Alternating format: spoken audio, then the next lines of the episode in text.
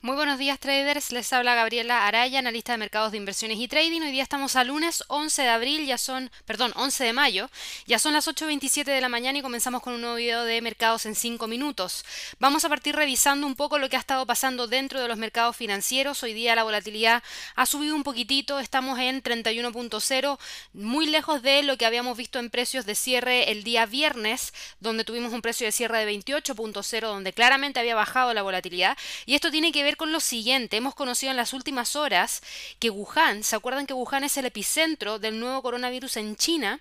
¿Se acuerdan que habíamos visto que habían reactivado la economía, la gente ya estaba retomando sus actividades de manera normal? Bueno, hoy día conocimos que ya tienen su primer grupo de infecciones desde que se levantara el confinamiento de la ciudad hace un mes atrás, lo que alimenta claramente la preocupación de un rebrote de la enfermedad, es decir, ya estarían empezando a tener la segunda ola y estas nuevas infecciones, perdón, son una llamada a la prudencia en medio de la desescalada de las restricciones en todo China, algo que también podría afectar este levantamiento que ha estado realizando Europa del confinamiento y Estados Unidos, así que ha traído mucha incertidumbre dentro de los mercados. Estamos viendo hoy día como por ejemplo el Standard Poor's en el premercado cae un 1%, el Dow Jones está cayendo también alrededor de un 1%, el Nasdaq menos 0,86%, sin lograr continuar con la escalada de movimientos alcistas que teníamos hasta el día viernes. Ahora recuerden que son movimientos de premercado y eso podría cambiar para el resto de la sesión de trading del día de hoy.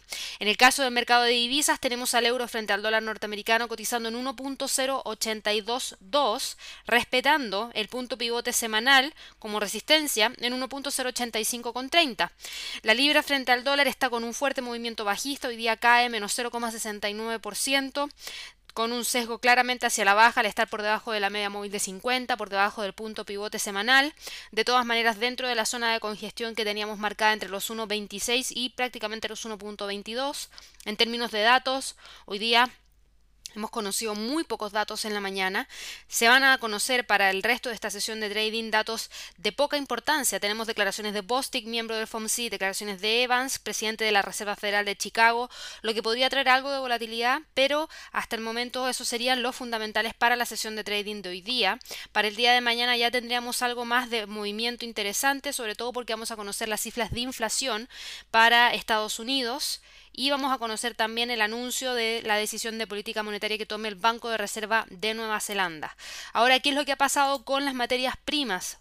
O antes de pasar con las materias primas, ¿qué ha pasado con el dólar yen? Fíjense el dólar frente al yen, un avance de 0,64%, claramente con mucha mayor volatilidad de la que habíamos estado viendo en las últimas sesiones de trading, así que eso trae un poquito de interés por el par, ahora estamos reingresando por sobre los 107, de hecho el precio cotiza en 107,30, de continuar con las alzas tiene la próxima resistencia en 107,60.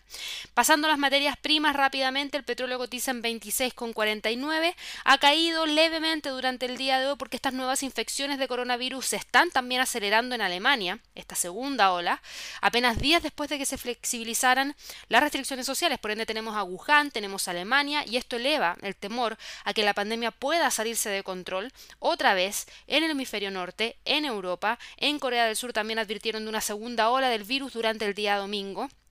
Así que hay mucha, mucha preocupación dentro de los mercados y obviamente esto también ha generado el posible, la especulación respecto al posible incremento en los inventarios de crudo durante esta semana, lo que podrían afectar claramente los precios al comienzo de estos próximos días. Así que mucho ojo con eso porque recuerden que las alzas venían a raíz de los levantamientos de los confinamientos y si todo salía bien, probablemente iba a haber una mayor demanda de petróleo, pero si tenemos una segunda ola, de contagios, entonces nuevamente podrían caer la demanda y con eso nuevamente podríamos tener un exceso de inventarios y una baja capacidad para poder guardar los nuevos barriles que se van liberando en los contratos de futuro.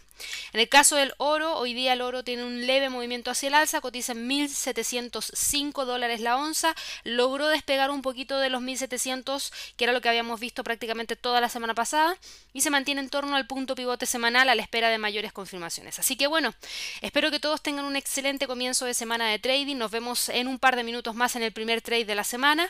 Y por supuesto los dejo a todos invitados a que puedan unirse al Live Trading Room junto a Javier Rojas. Que tengan un excelente día. Hasta luego.